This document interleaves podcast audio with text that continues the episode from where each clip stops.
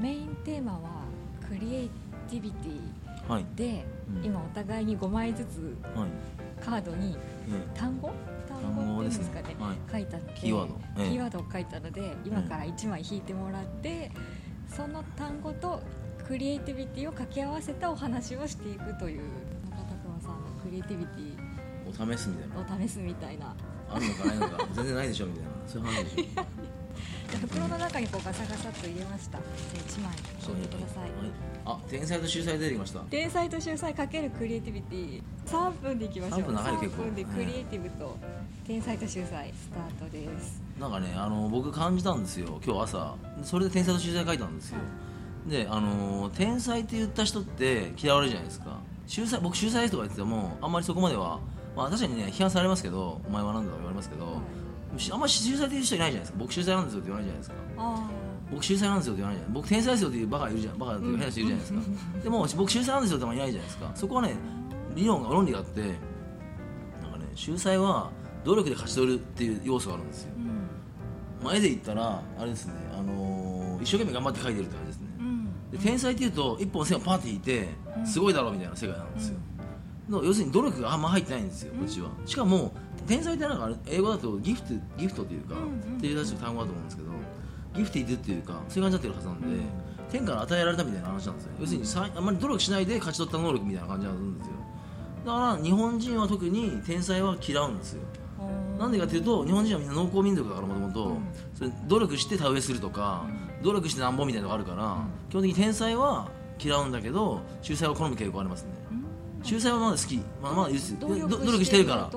そうそう好む好な。むあんたはこんだけ努力したんだからスーパーレアリズムが流行るのはこんだけ努力したからこんだけ頑張って書いたからじゃあお金払いますよってあるんですよ。うんでもチラッと書いてバスケみたいにチラッと書いてはい100万円って言ったらふざけんなみたいな話になってくるんですよ。そこに絡んでるんですね実はこれは。楽してるとかそういうものが。そうそう楽してるっていうかねやっぱねあの努力があの監視目に見えるけ加速計測そうですね計測、うん。計測できないと多分なんか天才みたいな話になってきちゃうとみんな嫌うんですね。と思いますよ僕は。だから僕の周りで天才でしょって言ってる人何人かいますけど、ん。まあそういう人たちは別に幸せな人なんですけど、ん。その秀才って言ってる人は今はいないんですよあんまり。僕秀才ですよって言わないんですよ。僕秀才です。よって言わない人あんまりいないですね。うん。もしかしたら僕は狭い世界にいるからもしれない。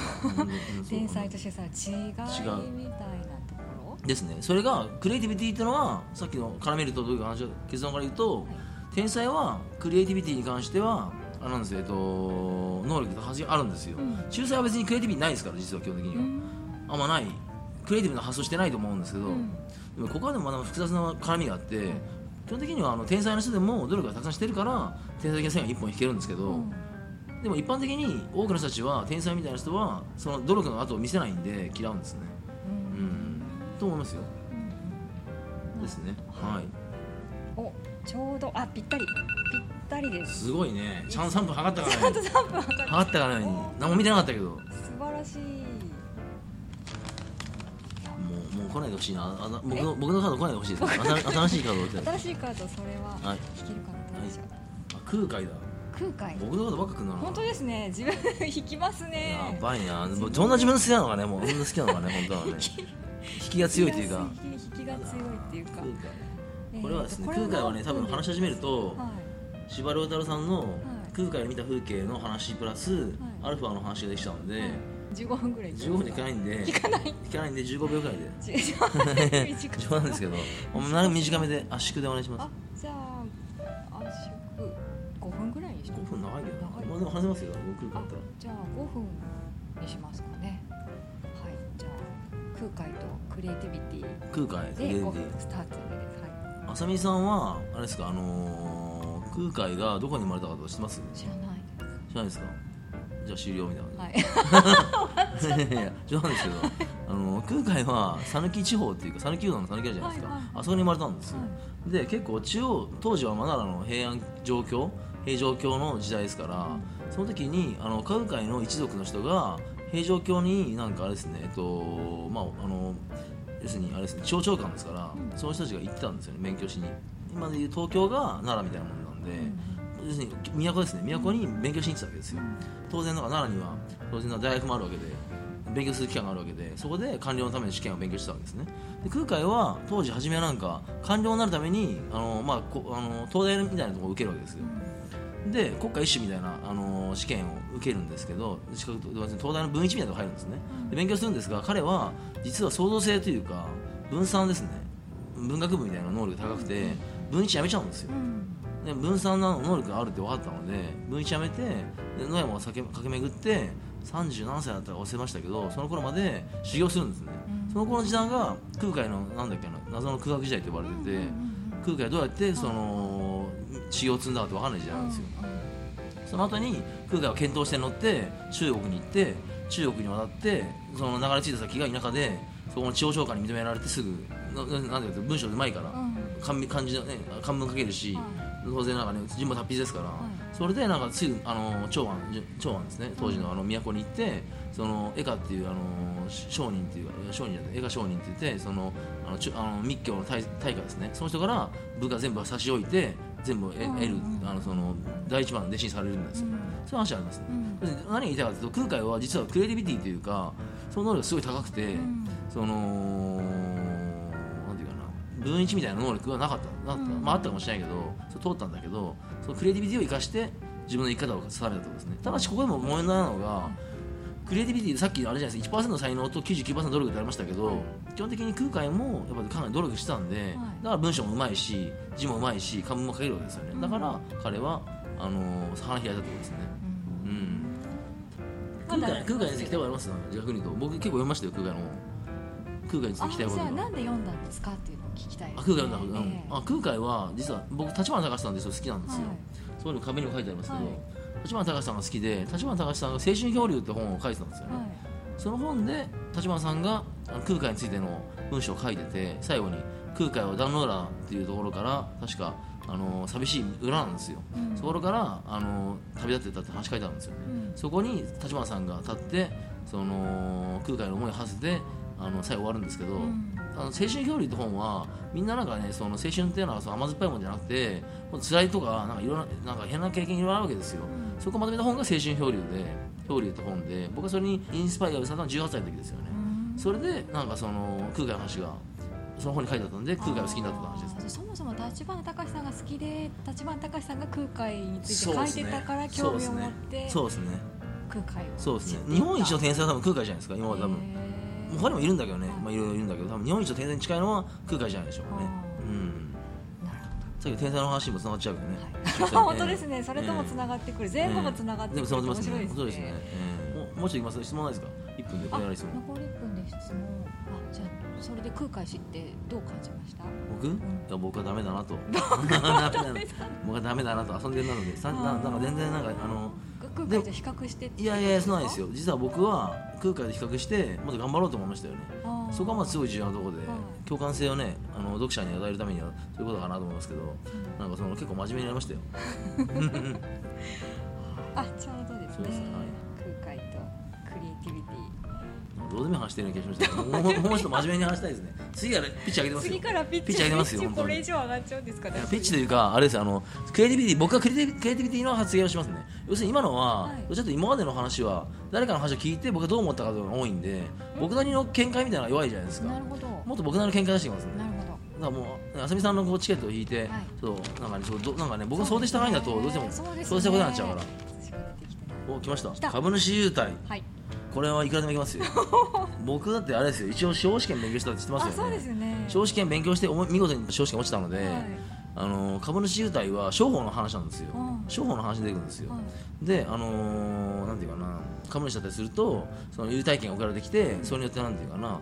あのいいサービスがさらにプラスアルファでおまけ作った話じゃないですか、うん、これはなんかあれなんですよね。えっと商法的にクリエイティブ的な話なんですよ、まとめ無理やりまとめちゃうと、うん。要するに株を買ってもらうのにただ株を買ってもらうんじゃ味気ないんですよ、ちょっとおまけつけて株を買って楽しみを見出してるわけじゃないですか、うん、そこでなんかそのあなんかどういうサービスをつけるかによって株をまた買ってもらって要するに株を買ってもらうということは会社にとってはお金を集めるというかそういうシステムにつながるしもし株価が上がれば会社の評判が上がるんでいろんないい効果があるわけですよね。そこに結びついてくるのでこれは多分株主優待はすごく会社のクリエイティビティを問われるサービスの一環だと思いますね。うん、と思います僕は。ど。んなものを株主優待にするかの発想がそう問われる問われる。問われる。そうだって株主優待でも面白いのいろいろあるんじゃないですか？僕知らないですけど例えばいろいろあるんじゃないですかね、なん。かラウンジ使えるとかね。うん。いろいろあると思うんですよ株主優待。各企業によって違うんじゃないですかね。個性が違って。ちなみに僕の会社は株持ってたんで個人事業主ですけど絵を買ってもらったちって株主みたいなもんなんですよ、うんうん投資家というか、はいパトロンみたいなもんですから、うん。その人には僕は結構つけますよ。いろんなもの、うん。温泉チケットとか。はい。しかも一はい。一泊3万円ぐらいする温泉チケットつけますよボカッと。あいつも絵を買ってくださってそうそう肩に。6万円分くらいの2人200 2名分くらいつけたりとかしてあー。6万円分くらいつけますよ。そそうですね。そうですね。そうするとお客さんも満足してまた棚田熊に買ってあげようかなと思うじゃないですか。うんうんこれが狙いですね。株主優待と同じような制度ですね。ええおまけですね、まあ、お中元という形取ってますけど、まあ、そういう株主優待みたいなもんですから、うん。うん次行ってみますか。はい、はい、はいこれゲノム気になるけどねゲノム学習帳が今価値机にある。バリューですね。バリュー。バリュー。とバリュー。クリエイティビティ。5分ぐらいにしますか？はい。いやこれ僕も話せるかな。どうなんだろう。価値でしょ。価値って結構定義が難しいというか。じゃあスタートします。はい。価値ってこうどこはどこまで英語だとバリューじゃないですか、うん。バリューじゃないですか。はい。下手な発音ですけどあのバリバリューですよね。でそのバリューは何なのかっていうのがよくわかんないんですよこれ。抽象的すぎて結構大きい価値なんですよ。価値ね。価値と価値価値とクいい話してもいいしどうでもいいくだらない話してもいいし。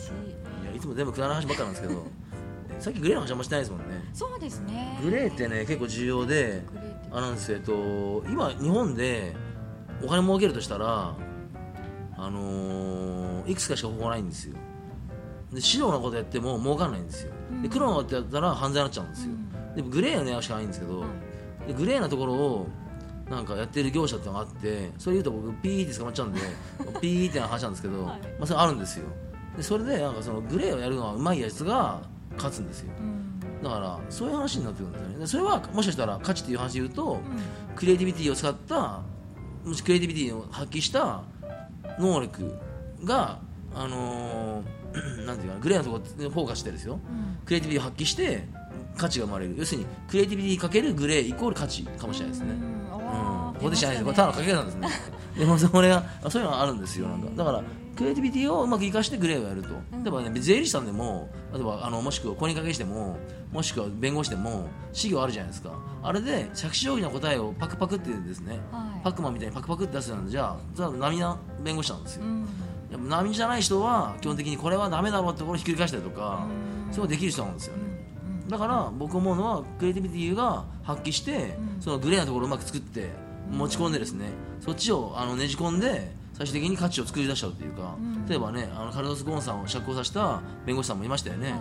あの人みたいにあのクリエイティビティを発揮して、うん。そのグレーなあの領域の釈放っていうんですか、はい。一時的にあの刑務所から出るのがあるじゃないですか、うんそこをなんか作り出したから彼はグレーにやったからだから本当にだってし黒とか証拠隠滅とかねあと逃亡のそれがあったら基本的に出せないんですから、はうまくやったんですよこれは多分。なんか証拠作りをですね。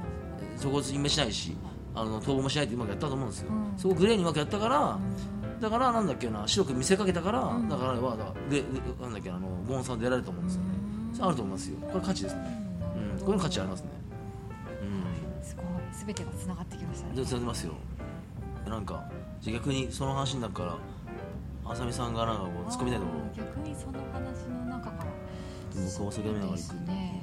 アートで絡めてなんて言うんでしょう価値？ええ。っていうところで。アートの価値？アートが価値と定義があるんですか、うん。アートはもともとあれですよね。価値がめちゃくちゃ分かんないっていうかそういうもんじゃないですか、うん。人によって違うし、うん。でも子供の描いたのがあのダ・ヴィンチより好きって人もいるかもしれない、自分の子供の方が、まあ、そういうのあるんで必ずしも価値っていうのは定められないものなんですよ、まあ、実はそんなの言うとか買ってきた缶コーヒーだって100円だかもしれないけど自分の子供の描いたより価値がないかもしれないですか。うん。うん価値は子供の絵の方が缶コーヒーより高いかもしれないんですよ。はい。そういうのあるんで価値って実はかなり曖昧な定義なんで、んそれすごく難しいテーマなんで、んだから僕初め戸惑ったんですよね、うん。そこありますね。だからそういうのを言うと価値ってのはそもそもなんじゃらほいって感じですよね、うん。ってことになってきますよなりますね僕のここにいる価値ってなんだろうとか、ね、そういうの感じますね。哲学的な話そうそういう話になっちゃい。ます本当本当。そういう話ですよ。うん。結構ね交換価値と経済という本もなんかありましたけど、はいはい。そういうのもあるしいろいろねあるんですよ価値の話はなんか。難しいと思いますよ。価値ってなんだろうって話ですよね。ってことですよね。うん結構哲学につながるんじゃないですか。多分これの話はあれあ、ね、アリストテレスとかソクラテスも書いてただろうし、はい。それ以降の哲学でも尋ねると思いますね。うん。うん。と思いますね。あちょうどですね。ちょうどですね次のテーマ近藤さん。ああ近藤君かな。近藤君あの以前もゲストに出ていただきました。が近藤君もいられますよ。たくまさんのお弟子さんで、ね。今フィリピン。フィリピン開拓して、開拓して。フィリピン大大大航海時代。などもね。開催している近藤さんってアーティストの方が近藤君は優秀な方ですね、僕なんか優秀な人の見分け方あるんですよ、はい、なんだと思います？僕はゆどういう人がこうして優秀だと思う素直。あさすがさすがよく分かってらっしゃる、そうそう。素直な人なんですよ。はい。で近藤君素直じゃないですか、はい。素直ってどう定義わかります？素直の定義。僕が考えてる素直の定義。わかんないですね。素直って僕どこから持ってきたかっていうと、はい。それ分かります？素直が大事っていうっていうのをどこから持ってきたか。引用してきたかっていうか。僕がどこからヒント得たかって話。分かんないよね。わかんないです。そ,、ね、そんな僕の頭の中全部分かってるわけじゃないんで。分かんないよね。はい。これはね実は松下幸之助さんっていう人がいて、えいるじゃないですか、はい。彼が素直な心になるためにって本を書いてるんですよそれで素直ってのはただこう何でも言うこと聞くだけじゃなくて、そうじゃないんですよ。うん。上司バカなやつもいたりとか変なやつもいるじゃないたくさんいるじゃないですか、それ全部見抜いてまっしまっさらな心で白紙に申して綺麗に見た見た時にこれはイエスかノーかとかこうちゃんとしっかりですねあの自分の心であの見極められる能力ですね、うん。これを身につけましょうっていうことですね。でこの能力が高い人はあれなんですよ確かになんか、ね、一見素直な人ってただバカちゃんとか騙されちゃんとか思ってる人多いかもしれないけど、はいそうじゃなくて自分の気持ちというか自分の内面を澄まして澄ましてそれで物も見えるんですごくですね冷静に見えるとですね物事が、うん、絵で言ったら近くで見るとよくわかんないんですよ、はいはい。離れて見るとよくわかるじゃないですか、はい同じですね。離れて見る行為ができるこういうのが素直って言いますね、さんそういうちょっと俯瞰してみ俯瞰してみるのオーラがありますね近藤君は。あ、えー、それ高いですね、えーだから近藤君飲みが早いじゃないですか、はいはい。が早い人は基本的にそういう素直な心を持ってる人ですね。うん。うん近藤さん。近藤君はねあと他にはね近藤君は根性あるんですよ。うん。根性ですね。これ実は結構重要で、はい。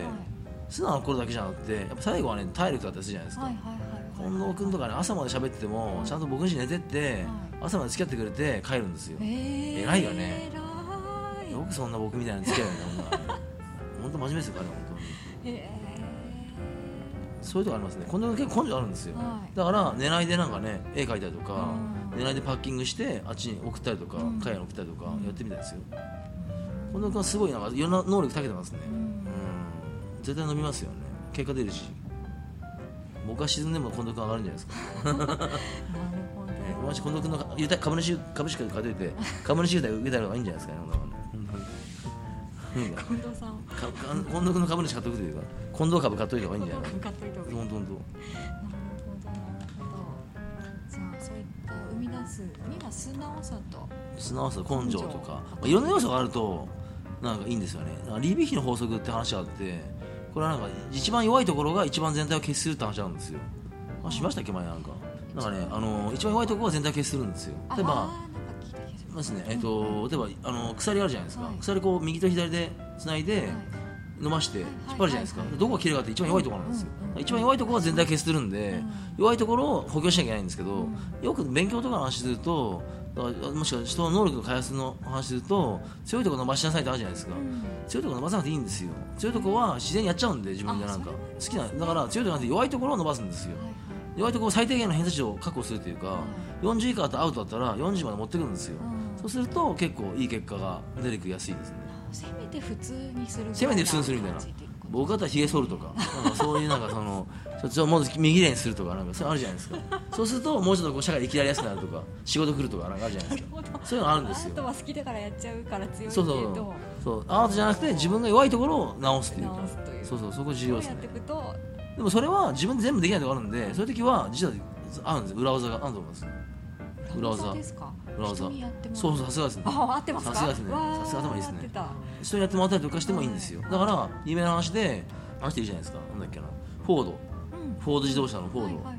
フォードはなんかあのー裁判所で尋問を受けた時にフォードって結構学がなかったので、はい。勉強できなかったんですよ。が要するに学校の勉強ですね、うん。うち頭めちゃくちゃいいんでフォードはなんかいろいろ追及されるわけですよ。弁護士にいじめられてこうやってなんか、その時にいや、あのー君は何できるの分かってますか?」とか言われるんですよ、年号って書かれたら言うんですよ。なんとかのじゃあ独立宣言の独立運動の独立アメリカの独立の年号を言ってくださいとか,、なんか言われるわけなんか突っ込まれるわけですよいろいろですね、うん、にフォード確か、ね、何の質問あったか分かんないけどあんま答えられないんですよ、はい、でフォードはその時に最後に答えたのが「いや僕にはボタンがあります」と。僕のこのボタンを押すと僕には何でも答えてくれるスタッフがたくさんいますと、はい、だから僕にはそんなものはいないんですって言ったんですよ。ねそれと同じですよね、うん、優秀な部下とか優秀なサポートを周りに固めていくってのは重要です。ね、うん、そういう話ですね、うん、すみませんダミ声でなんか長く話してた ありがとうございました。はい。はい